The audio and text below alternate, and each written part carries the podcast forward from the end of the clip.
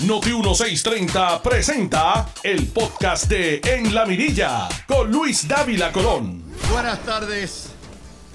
Buen provecho tengan todos. Recuerden que en tres días, el próximo jueves 10, comienza esta edición a las 5 de la tarde. Todos los días nos van a escuchar en el horario estelar de las 5 de la tarde con los mismos paneles y la misma visión y la narrativa editorial totalmente distinta a lo que hay en el resto de la radio puertorriqueña. Así que espérennos a las 5 todos los días. Vamos a empezar. Yo no me invento los titulares. Están ahí. Las noticias del fin de semana, todas establecen un claro patrón de la degeneración moral, física, que causa el colonialismo en Puerto Rico. Y el problema es que todo el mundo está silbando.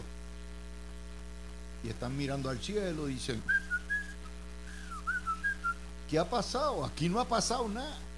No, le echan la culpa a todo, menos al problema fundamental. Porque así nos tienen como los perritos de Pavlov. Nos tienen acondicionados a no mirar, a no enfrentar nuestra realidad colonial que lleva 530 años. La noticia más importante del fin de semana nos las da, no es nada nuevo, es algo que yo vi, anticipé en el año 2003 en aquella serie de columnas que se llamaron La elección de las maletas, a raíz de el periodo de Sila Calderón cuando destruyó nuestra economía y empezó la gente a irse a borbotones durante esa administración. Llevamos un cuarto de siglo en eso. Lo que pasa es que ahora el perro se viró y todo el mundo sabe que es macho, pero no, no buscan cuál es la razón por la cual se vira el perro, ¿verdad? El nuevo día. Urge un plan para frenar la baja poblacional. La declaración más importante de ese artículo, que es de demógrafo, hablando sobre la pérdida poblacional de Puerto Rico, es una declaración de una de las demógrafas donde señala en efecto cuál es la situación de esta pérdida poblacional. ¿Por qué? se nos está yendo la gente. Y dice eh, la demógrafa Viviana de Jesús Monge, Puerto Rico ya no es atractivo para vivir, sobre todo porque es más caro, porque la deuda pública nos tiene pagando eso en tarifa.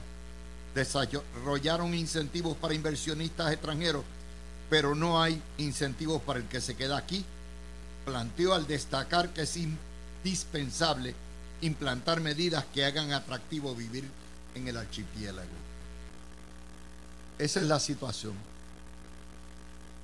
Puerto Rico es insufrible, invivible, insoportable y se nos va la gente. Se nos fueron 43 mil, que es menos de lo que se nos habían anteriormente, pero seguimos perdiendo población a la misma vez que no hay suficientes nacimientos. Los jóvenes no quieren parir en la colonia. Dice la historia, expertos señalan que el acelerado descenso acentuado por la migración requiere que el gobierno motive. O sea, el problema ahora es del gobierno. La gente se va por la cochina, por la asquerosa, por la criminal y corrupta colonia y la culpa es de los gobiernos. ¿Ah? El gobierno es que tiene que buscar un incentivo. O sea, el gobierno se tendrá que meter en la cama, hacerle el amor a las mujeres y que para todo el mundo porque esa es la situación. El gobierno, miren la mentalidad comunista que hay en este país. El gobierno tiene que incentivar los nacimientos. Eh, ¿Quieres hacer el amor esta noche? Tengo dolor de cabeza. No, no, pero es que Paquito de Hacienda nos da un incentivo. Si parimos ahora, nos dan un bonito de 3 mil dólares, como los chinos. Todavía tengo dolor de cabeza. No, pero que mira, que el Departamento de Transportación y Obras Públicas nos va a dar las tablillas gratis. Y si tenemos una 4x4 con 8 asientos para llevar todas las jecuas muchachos, eh, nos duplican gratis las tablillas. Todavía tengo dolor de cabeza. Ese es, eso es el ridículo. Pero hay más. Se vacía Puerto Rico y no hay reemplazo poblacional. La baja obligará a hacer recortes de gastos y servicios y el día que se recorten los gastos y los servicios, se fuñe la población y se fuñen, se fastidian los planes de ajuste de deuda porque no hay suficiente gente que trabaje y no hay suficientes ingresos entrando a Hacienda y esto se fuñó. Y entonces nos cuentan por qué y nos hacen las razones. ¿Por qué se nos va la gente? ¿Por qué la juventud no puede parir? ¿Por qué no quiere parir? ¿Por qué sencillamente no hay incentivo para permanecer aquí? Nos dan los expertos las razones. Pero no es razón.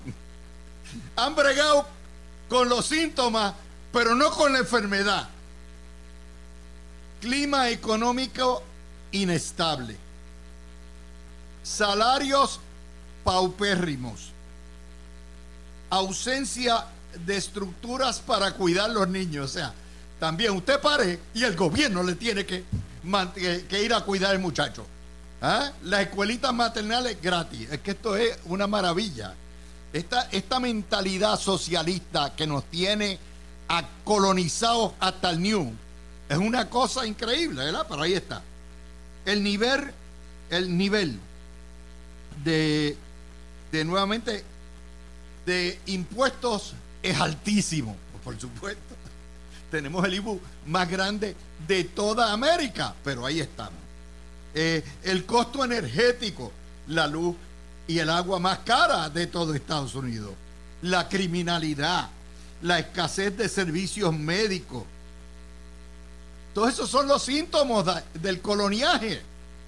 Pero ellos lo ponen, ¿verdad? Un clima económico, no hablemos del clima político inestable. Pero nos dicen, ¿qué están proponiendo? En ninguno, en ninguna de las propuestas hay descolonizarnos, acabar con la colonia. No, no.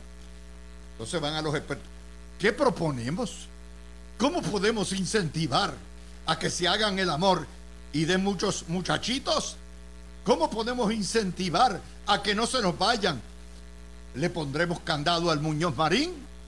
¿Ah? ¿Volaremos en pedazos los aviones? ¿Cómo podemos evitar que la gente se vaya y huya de aquí? Hay que dar incentivos contributivos.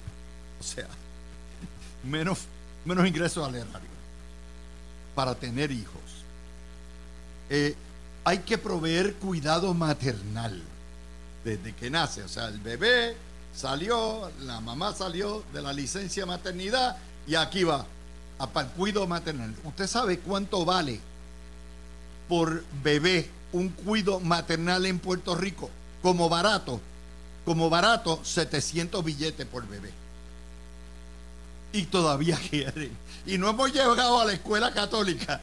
Cuando lleguen a la escuela católica los asaltan, pero eso es otro cuarto de hora.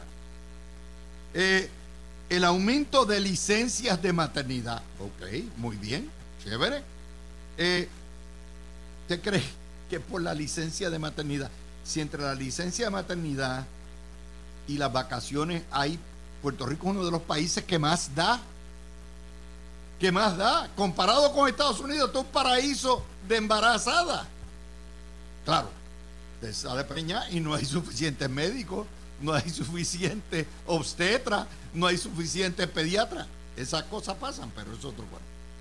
Hay que construir viviendas familiares. O sea, ahora el gobierno también te tiene que... Pariste, no solamente te pago el parto, te pago la escuelita, sino que también tenemos que construirle la casa y el apartamento para tener muchachos. País quebrado. Esto es un país quebrado. Miren las soluciones que dan. Y hay incentivos para los de afuera y no para los de aquí. Sí, el mejor incentivo que hay para los de aquí es el pasaje de 200 pesos para Orlando o el pasaje de 250 50 pesos para Nueva York. ¿sí? Ese es el incentivo. Señoras y señores, miren cómo los payasos del nuevo día omiten, ups, la causa, la raíz del problema de que la gente se nos vaya, de que nos abandonen los médicos, nos abandone todo el mundo, que es el coloniaje. De hecho, el plan para frenar la baja poblacional ya existe, se llama la estadidad ahora. El día que llegue la estadidad, automáticamente a Puerto Rico entran 10 mil millones de pesos más. Y si con 10 mil, eso es casi un presupuesto total. Pero estos mismos déspotas, dueños de la oligarquía colonial, no le dicen al país que la solución está a la mano. La solución está ahí. Porque obviamente la independencia no es solución, porque el día que digan independencia se vació Puerto Rico, aquí van a quedar los viejos y los cabros viviendo. Eso es así. Pero nadie lo dice. No, no, no, no, no, no. No hable del plan de la estadidad, porque no, no, no, no. Ay, que ahí llegó José y yo. Ándate el cará tengo que ir al baño. Llegó Rosello, hecho a coger. ¿Cómo va a ser? Llegó el cabildero. chat, chat, chat, chat. ¿Vieron? Esa es la prensa puertorriqueña. La noticia nos está pintando lo que son los síntomas del problema, pero no toca ni para los guardias el problema. Entonces, ¿cuál es la solución? En un país quebrado, el gobierno tiene que parir al muchacho, mantener al muchacho, darle escuela al muchacho, darle vivienda a la gente, darle incentivos contributivos. La verdad es que somos un país bien infantil. Es infantil porque todo eso es irrisorio. Salvo que Puerto Rico sea un país comunista y busque a ver de dónde van a sacar los chavos. ¿De dónde tela si la araña no teje? Esa es la primera noticia que tenemos para ustedes. Dos, Metro, el domingo. La Junta de Control Fiscal tumbó el convenio colectivo de los empleados de ASEN, del centro médico. Recuerden que ya tumbó el convenio colectivo de la UTIER. ¡Qué bueno ¿Ah? Y dice nos dicen, no, no, que son muchos chavos. Les aprobó el, plan ese de retribución, pero rechazó el convenio colectivo. Y la UGT puso el grito en el cielo, independencia ahora.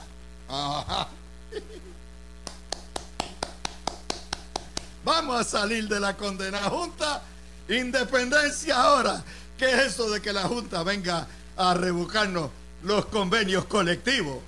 Y la UTIEL dice, huelga contra la jueza Swain y esa juntadura bien fuerte. Ay, hombre, ese es el. Ustedes querían promesa. Ustedes querían ELA. Cojan ELA. Son dos. Tres. Esta me encantó. El vocero, página 6 hoy. La juntadura, por sus pantalones, y porque le salió del mofle, no consultó el alza tarifaria de la luz, ni con el gobernador, ni con el presidente de la Cámara, ni con el presidente del Senado, ni con ninguno de los políticos funcionarios electos ni los secretarios de gobierno. Es decir, que la espetada del impuesto que es parte del plan de ajuste fiscal de energía eléctrica, no la determinaron nuestros legisladores, no la determinó nuestro gobierno electo, la determinó la Junta sin consultar a nadie. ¡Qué bueno es! Y después le echan la culpa a Luma, a Genera, a Pierluisi y a Medio Mundo. ¡Qué bueno es Elena! Yo solamente les estoy diciendo lo que son las noticias. No, me digan fotuto porque es que estoy ahí. Estoy ahí. Página 18 hoy, el nuevo día. Esta es, this is a beauty. Te va, todo el mundo comprando su carrito, qué chulería. Se anuncian aquí, todo el mundo bien chévere. Eh, te va, busca ¿Qué quiero? ¿Una 4x4? No, quiero un sedán, quiero esto. Ah, lo quiero eléctrico. Porque me voy a coger a los incentivos esos que dio Biden. No existen. Los incentivos no aplican a Lela. Nos excluyeron. Le dan 7.500 billetes de crédito a cada ciudadano americano que vive en los estados y que compra un carrito eléctrico. Pero a nosotros nos, nos desenchuflaron, nos sacaron. ¡Ups! La página, eso está en la página 18 del nuevo día. Crédito para comprar autos eléctricos no aplica en el Estado Libre Asociado porque se excluyó, se excluyó expresamente que el beneficio aplique a los ciudadanos de los territorios. Para eso que ellos se enteraron, los congresistas, que hay que en Puerto Rico se vendieron 250 mil carros nuevos en dos años. 250 mil con los fondos de reconstrucción. Y dieron, ¿what? Que estamos dando fondos de construcción para que compren carros nuevos. no way. No hay manera. ¿Y qué es lo que hicieron? Nos excluyeron. Porque imagínense, a razón de 7.500, 7.500 pesos, si se venden 250 mil carros eléctricos en dos años, se los defalcan. No hay chavo para Ucrania y no hay chavo para Israel. ¡Qué bueno es Lela! No me inventé la noticia. Ustedes quieren discrimen. Ahí está otra noticia más para que vayan enjoyando y gozando.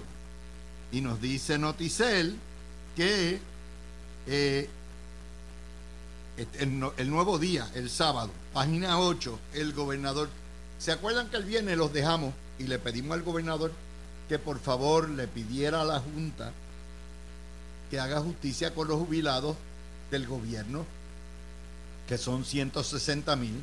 Hoy en día hay más jubilados que empleados del gobierno, pero como quiera, los dejaron afuera porque no son parte del plan de ajuste fiscal. Y le preguntaron al gobernador y el gobernador, que es explayado, comente un, un, huevillo, ¿verdad? Y dice eh, eh, mm, mm, mm, el 10 reyes. No me dejan. Eh, no se trata de una posibilidad a corto plazo, porque la Junta de Control Fiscal y los planes de ajuste de deuda precisamente prohíben que se le aumenten los beneficios a los jubilados, porque eso fue parte de las transacciones que hizo la Junta con las uniones para que no le cortara beneficio alguno a las pensiones, pero sí le dejaron las pensiones, pero sin aumento ni bonito, ni cola, ni colita. Y el gobernador dice, ¿verdad? Me parece que honestamente, pero torpemente desde el punto de vista político, porque le van a echar la culpa Dice, yo no puedo. Por más que quiera, yo no puedo porque estoy, eh, tengo las manos amarradas. Cualquier aumento a los jubilados está prohibido por los planes de ajuste y nosotros, ni la legislatura, ni yo tenemos poder sobre eso. ¡Y bueno! Otra más. Página 8. Claro, ya mismito saldrá Jennifer González diciendo, hay que darle el aumento a todo lo que hay. Y saldrá Taxito. Y vamos a legislar para aquí, darle aumento a todos los jubilados de un bonito de 500 pesos para que la Junta venga y le haga y se lo limpie. Eso es. Yo no me invento las noticias. Esto ha sido una catimba, esto ha sido una lección magistral de lo que nos cuesta el coloniaje en Puerto Rico. Y todo el mundo silbando, todo el mundo mirando para el otro lado. No, no, no, no. Esto se soluciona dando más chavos. Esto se soluciona dando más casa. Esto estamos quebrados. Somos una colonia quebrada.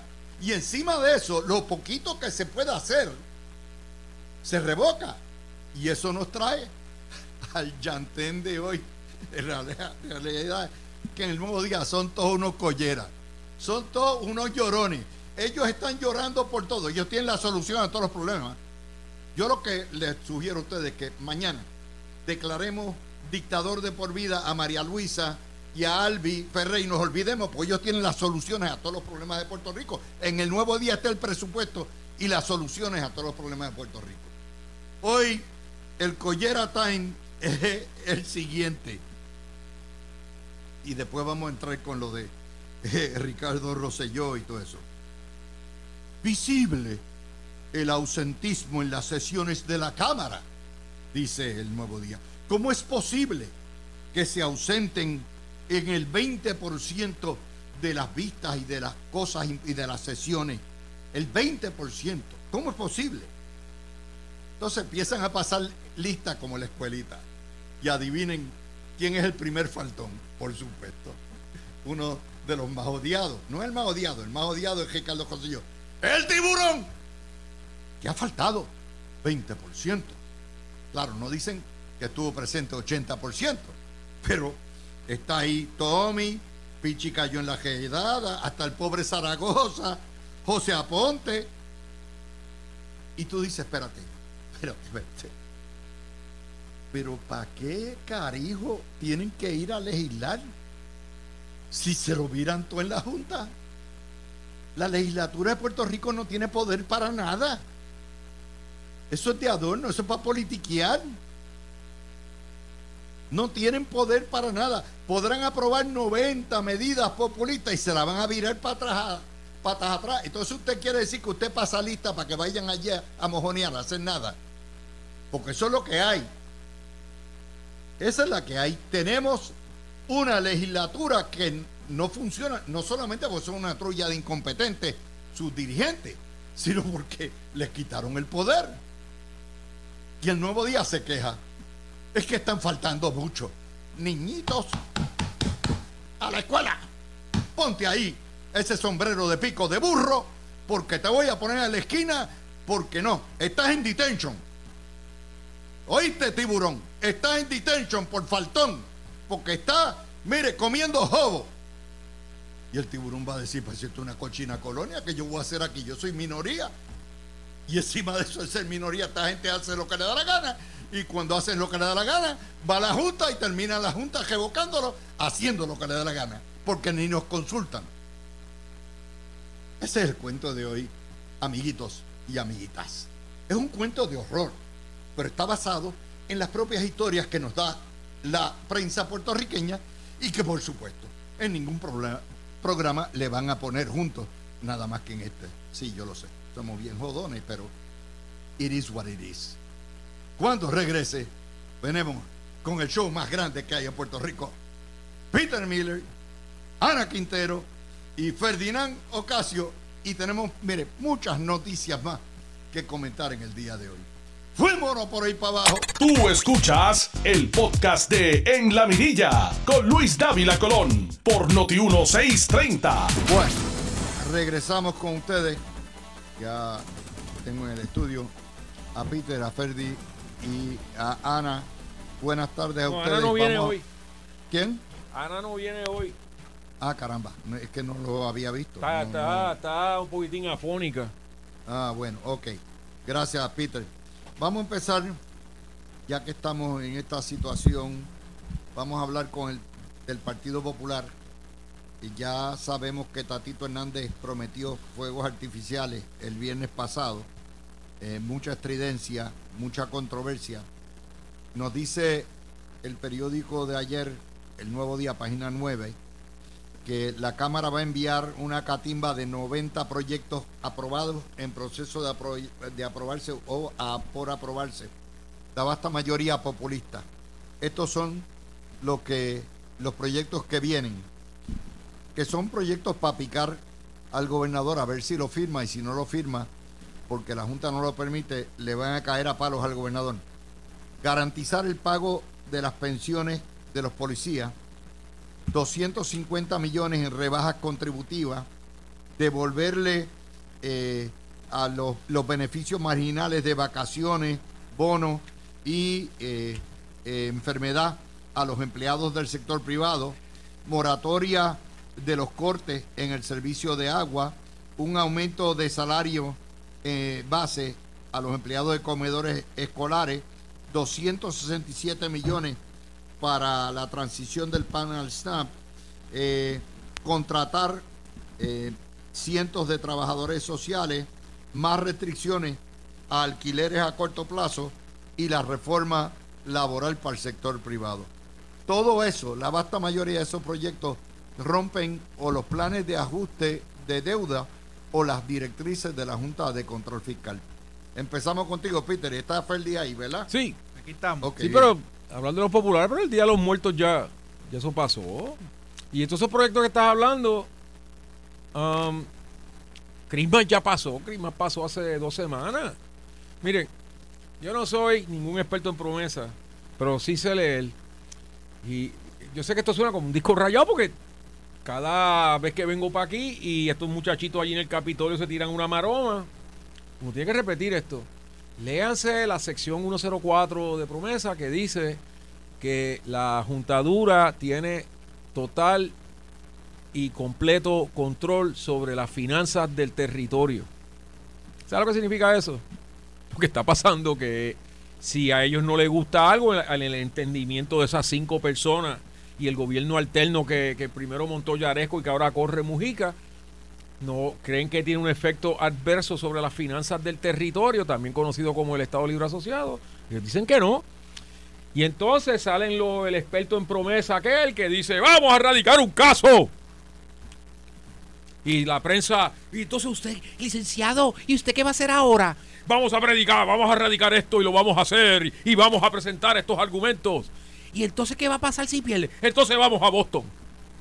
Pregúntale cuántas veces ha ido a Boston. O sea, tiene un récord perfecto.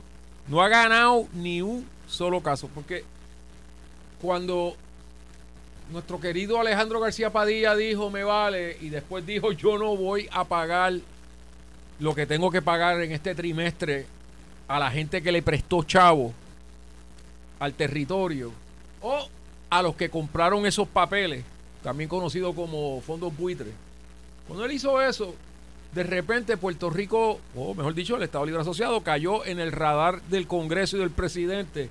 Porque cuando tú te pones a traquetear con Wall Street, eh, estás bregando con las fuerzas esenciales de la naturaleza. Y así estamos aquí siete años después. ¿Ok? Ah. Mejor dicho, ocho años después. Así que todo esto que están oyendo es para la grada, es para ellos poder quejarse después de que mira esta gente. Aquí tú sabes que lo hemos dicho una y otra vez. El gobernador y la legislatura, porque también promesa dice eso, los, oficiales electos correrán con las operaciones de día a día. Y, esto lo vuelvo a explicar. Esto es como si tuvieras un grupo de síndicos, la juntadura, y a la misma vez tienes un deudor en posesión, el gobierno electo. Están en, en, o sea, están uno en contra del otro y va a traer ese tipo de problemas y la, eso sí, la Junta siempre va a prevalecer. Déjame ir pasar con Ferdi. Ferdi, aquí el problema es el siguiente. eh, tenemos una junta que en menos de 48 horas dejó sin efecto el convenio colectivo de UTIER, dejó sin efecto el convenio colectivo de UGT. Le informa hoy la prensa que para dar el aumento del ajuste de la deuda de energía eléctrica no consultó con nadie ni preguntó con ninguno de nuestros funcionarios electos. Una junta que obviamente ha estado hiperactiva en todos los lugares, que tampoco permite, permite ni bono ni aumento a las pensiones de los eh, empleados retirados del gobierno. Y entonces todavía están aquí, estamos politiqueando. La legislatura está actuando como si el problema fuera el gobernador y no el gobierno federal de la Junta que ellos pidieron. Mira, Luis. antes que todo, buenas tardes a ti, a Peter y a la audiencia que, sintoniza eh, tu programa. Yo, yo voy a empezar primero por, por lo de la Asamblea Legislativa. Aquí la sesión, la segunda sesión ordinaria del año pasado terminó el 14 de noviembre, martes 14 de noviembre. Es decir, que a casi dos meses, a casi dos meses de que haya culminado esa sesión, ahora es que van a enviar los proyectos de eh, aprobados por la Asamblea Legislativa a la, a la firma del gobernador. Esa es la urgencia con la que esta gente trabaja. Definitivamente, Luis, si algo demuestra por las razones por las cuales el Partido Popular no puede ser mayoría de la Asamblea Legislativa si no te has convencido con lo que no han hecho los últimos tres años. Es esto, eh, eh, las actuaciones de hoy. Eh, porque ahí hay proyectos. Si bien es cierto que la gran mayoría están dotados de populismo y son proyectos que la Junta eventualmente no va a dejar aprobar, hay proyectos que son necesarios. a mí me viene a la mente el proyecto de, de, de, establecer las nuevas las nuevas clasificaciones para las casas de, de, ingreso eh, de bajo costo, para, eh, entre otras. Entonces, eh, definitivamente lo que te demuestra que hayan esperado dos meses, número uno, pues que se fueron de vacaciones dos meses, y número dos, pues que esta gente trabaja sin ningún sentido de urgencia. Ahora, ¿por qué eso es importante? Porque aquí en Puerto Rico tenemos una junta ahora que está buscando dónde cortar tela por todos lados. Entonces, ¿Qué respeto le puede tener esa, esa junta a una asamblea legislativa que ve que si es a un martes 14 de noviembre y cuando prenden la luz entonces en enero, es que voy a mandarla. O sea, ¿qué hicieron? ¿Qué trabajo? ¿Cómo pueden justificar el gasto que son millones? Y yo, y yo soy de los que creo que la Asamblea Legislativa es necesaria. Eh, creo que los recortes inclusive que le han hecho a la Asamblea Legislativa, la, eh, eh, la Junta, se ha, ha ido la mano. Pero fuera de ello, fuera, fuera de esa discusión, pues entonces no le das armas al pueblo para defender la gestión tuya, porque es que, eh, ¿cómo la Junta va a pensar que es un trabajo serio lo que se está haciendo si están dos meses básicamente de vacaciones, Luis? Y entonces, pues, las facultades, que ya las hemos hablado aquí eh, eh, exhaustivamente, las facultades de la Junta son, son, son tan grandes a raíz de promesas que, como tú acabas de decir, en 48 horas le volaron un convenio a, a Lautier que llevaba desde 2008, o sea, lleva casi ya para cumplir 20 años. Entonces, eh, eh, creo que hay ciertos funcionarios electos que todavía no entienden esa, esa situación, eh, continúan y lo vamos a ver ahora peor en el año eleccionario, Luis, porque ahora es que van a tirar la casa por la ventana, a buscar aprobar legislación para después echarle la, la, la culpa a la Junta sabiendo que conforme a lo que hay en el presupuesto, eh, eh, y lo que hay disponible eh, es legislación que no tiene no tiene éxito. Mira lo que el viernes en Noticel, esta fue la historia. Tatito Hernández anticipa una última sesión legislativa controversial, subida de tono, y ya lo saben. o sea, en guerra avisada no muere gente. Le declararon la guerra y dieron, ahora vienen 90. El domingo sale la historia en la página 9 del Nuevo Día. 90 proyectos populistas que obviamente son politiqueros, todo el mundo sabe que no van para ningún lado, pero ahí están, Peter. Bueno, mira, la, ironía de promesa es que este fue un congreso y un presidente de Barack Hussein Obama que le dijeron a los colonos aquí, ustedes no saben autogobernarse, ustedes son irresponsables, mira la clase de deuda en la que ustedes se han metido que quebraron el sitio. Claro, que te lo esté diciendo gente que desde allá para acá, ahora la deuda nacional está en 34 trillones de dólares, que ahora se reunieron los demócratas y republicanos para hacer otro pastel de ese fecales para seguir que el gobierno federal siga. O sea, es completamente irónico que gente que ha demostrado ser completamente irresponsable fiscalmente vengan a cantar a, a predicarte la moral en calzoncillo. Habiendo dicho eso, pues lo que sabemos es que esto es posible gracias a Lela. Como bien dijiste, ¡qué bueno que Lela! Me encantaría que alguien le preguntara a este Adalmau, oye, ¿y ahora cómo te sientes? So, que cuál es la postura natural de los políticos. Bendito si la gente que los va a ver es para pedirle cosas. Ayúdame con esto, ayúdame con acueducto, ayúdame con Luma, ayúdame con, con, Hacienda. Así que la, la, la, naturaleza de ellos es, pues te voy a dar esto, te voy a dar aquello. El problema es que aquí, por ejemplo, cógete la, la pensión de los maestros. Un maestro, cuando está aportando los primeros 12 años, aporta para exactamente lo que va a recibir en beneficio. A los 12 años vino la legislatura, yo no sé cuál fue el gobernador, pero paquete y, y duplican los beneficios. ¿Subieron la aportación? No. A los 20 años vuelve a subir. ¿Suben la aportación? No. En otras palabras, aquí se pasó legislación que suena bien, bien, bien bonita. Mira, vas a trabajar tanto tiempo y te vamos a dar esto en pensión. El problema es que no, no metieron los chavos para pagar eso. Y tenías que saber, mira, por más bruto que sean, tenían que saber que en algún momento, como dicen en, en inglés, you have to pay the piper. En algún momento se tenía que pagar esto, en algún momento eso, eso, esas deudas se tenían que pagar. ¿Cuál fue la respuesta? Me vale.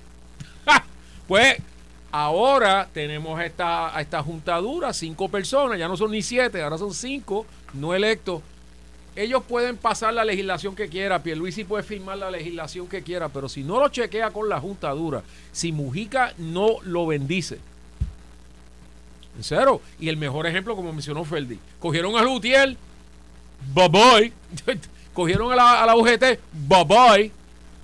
Eso, eso, esos convenios tienen lo que se llama en el mundo laboral un evergreen clause, que es que si tú no llegas a, hacer un nuevo convenio, el previo sigue tomando efecto. Pues mira, by the stone, eso es el ELA, un sitio donde cinco personas no electas y, su, y, y, el alicate que nombraron para correr esto de día a día toman las decisiones más fundamentales, porque tú sabes, es el golden rule. He who has the gold makes the rules.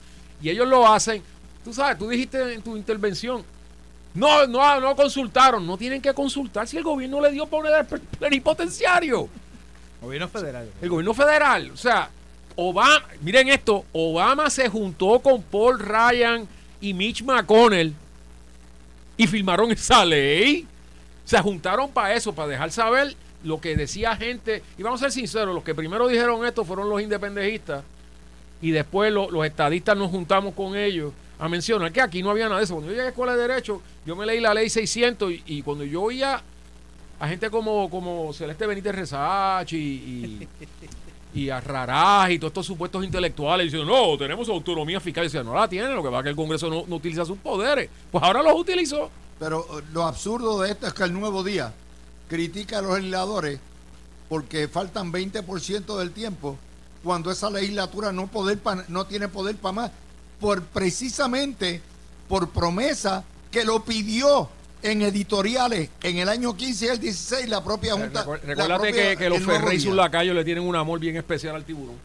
Pero, mira Luis. Eso no tiene que ver con el tiburón. Luis, fíjate, eh, haciendo referencia a ese artículo, eh, fíjate que los que aparecen con menos ausencia son Rafael Bernabe. Eh, pues si está sentado allí leyendo libros. Y la, y la otra, ¿cómo es que se llama? La que está comiendo para comisionada, este, eh, Ana Rivera. Ajá, esa. Este, ¿qué han producido esa gente en tres años allí? O sea, el hecho de que tú estés eh, físicamente ahí, y, y, y, Peter está poniendo un ejemplo, ¿verdad? De, las fotos que, que han salido en, en, las redes sociales de, de Bernabe leyendo un libro en medio de la sesión, eh, no significa que vas a ser productivo, precisamente. Precisamente estos dos legisladores que he mencionado y la otra, en la Cámara otra que tiene muy buena asistencia es este Mariano Gales, que está ahora mismo eh, acusada y tiene, tiene va, va para juicio eh, por unos delitos que cometió. Así que eh, el hecho de que estén allí no, no los hace buenos legisladores. Yo prefiero las 20 ausencias de, de Rivera Chá un millón de veces a tener a Rafael Bernabe allí haciendo nada. Eh, eh, y dicho sea de paso, eh, muy probablemente después del mediodía que llegan, porque esa gente no se levanta temprano. Así que ciertamente, Luis, este issue de las ausencias y, y, esta semana empezaron con las ausencias, no te extrañe que la semana que viene entonces vayan a, a publicar los contratos que hay en la Asamblea Legislativa. Esto es algo que todos los cuatrienios lo hacen. Eso no cambia la borinqueña. Lo que sí, el pueblo está pendiente allá afuera y es lo que realmente tú ves eh, eh, al final del día en, el proceso eleccionario, es quién, quién produjo o no produjo eh, legislación en beneficio del pueblo y quién trabajó o no trabajó, porque en el trabajo legislativo no solamente que se te apruebe una ley para beneficiar al pueblo, también hay, hay otras herramientas que los legisladores tienen que, que, que terminan en beneficio para el pueblo y ese es el ejercicio que hace la gente al final del día y yo te garantizo a ti que bien eh, eh, es bien poco probable que cuando lleguemos a noviembre revalide la asamblea eh, en mayoría del Partido Popular. Bueno, son los que se están jugando, pero es un año electoral y, y estamos bajo aviso, estamos bajo aviso de huracán legislativo, de politiquería, a todo lo que da. De hecho, Tatito no tiene que, nada que perder, Peter. Tatito va para Dorado, probablemente coge una pela con, con Carlitos. Eh, o con Eric, Tatito va para el sector privado. ¿Ah? Tatito va para el sector privado. Tatito va a ser candidato para la alcaldía de Dorado. Exacto, y después de eso para el sector privado. O sea, por ah, Carlos López, Carlos López la, la, catimba electoral que le va a meter Carlos López va a ser monstruosa. Por lo menos en la primaria va a estar a todo lo que da. Así que le importa un bledo. José Luis Dalmau está igual, lo que quiere cotizar para la pensión y se acabó. Mm, ya está.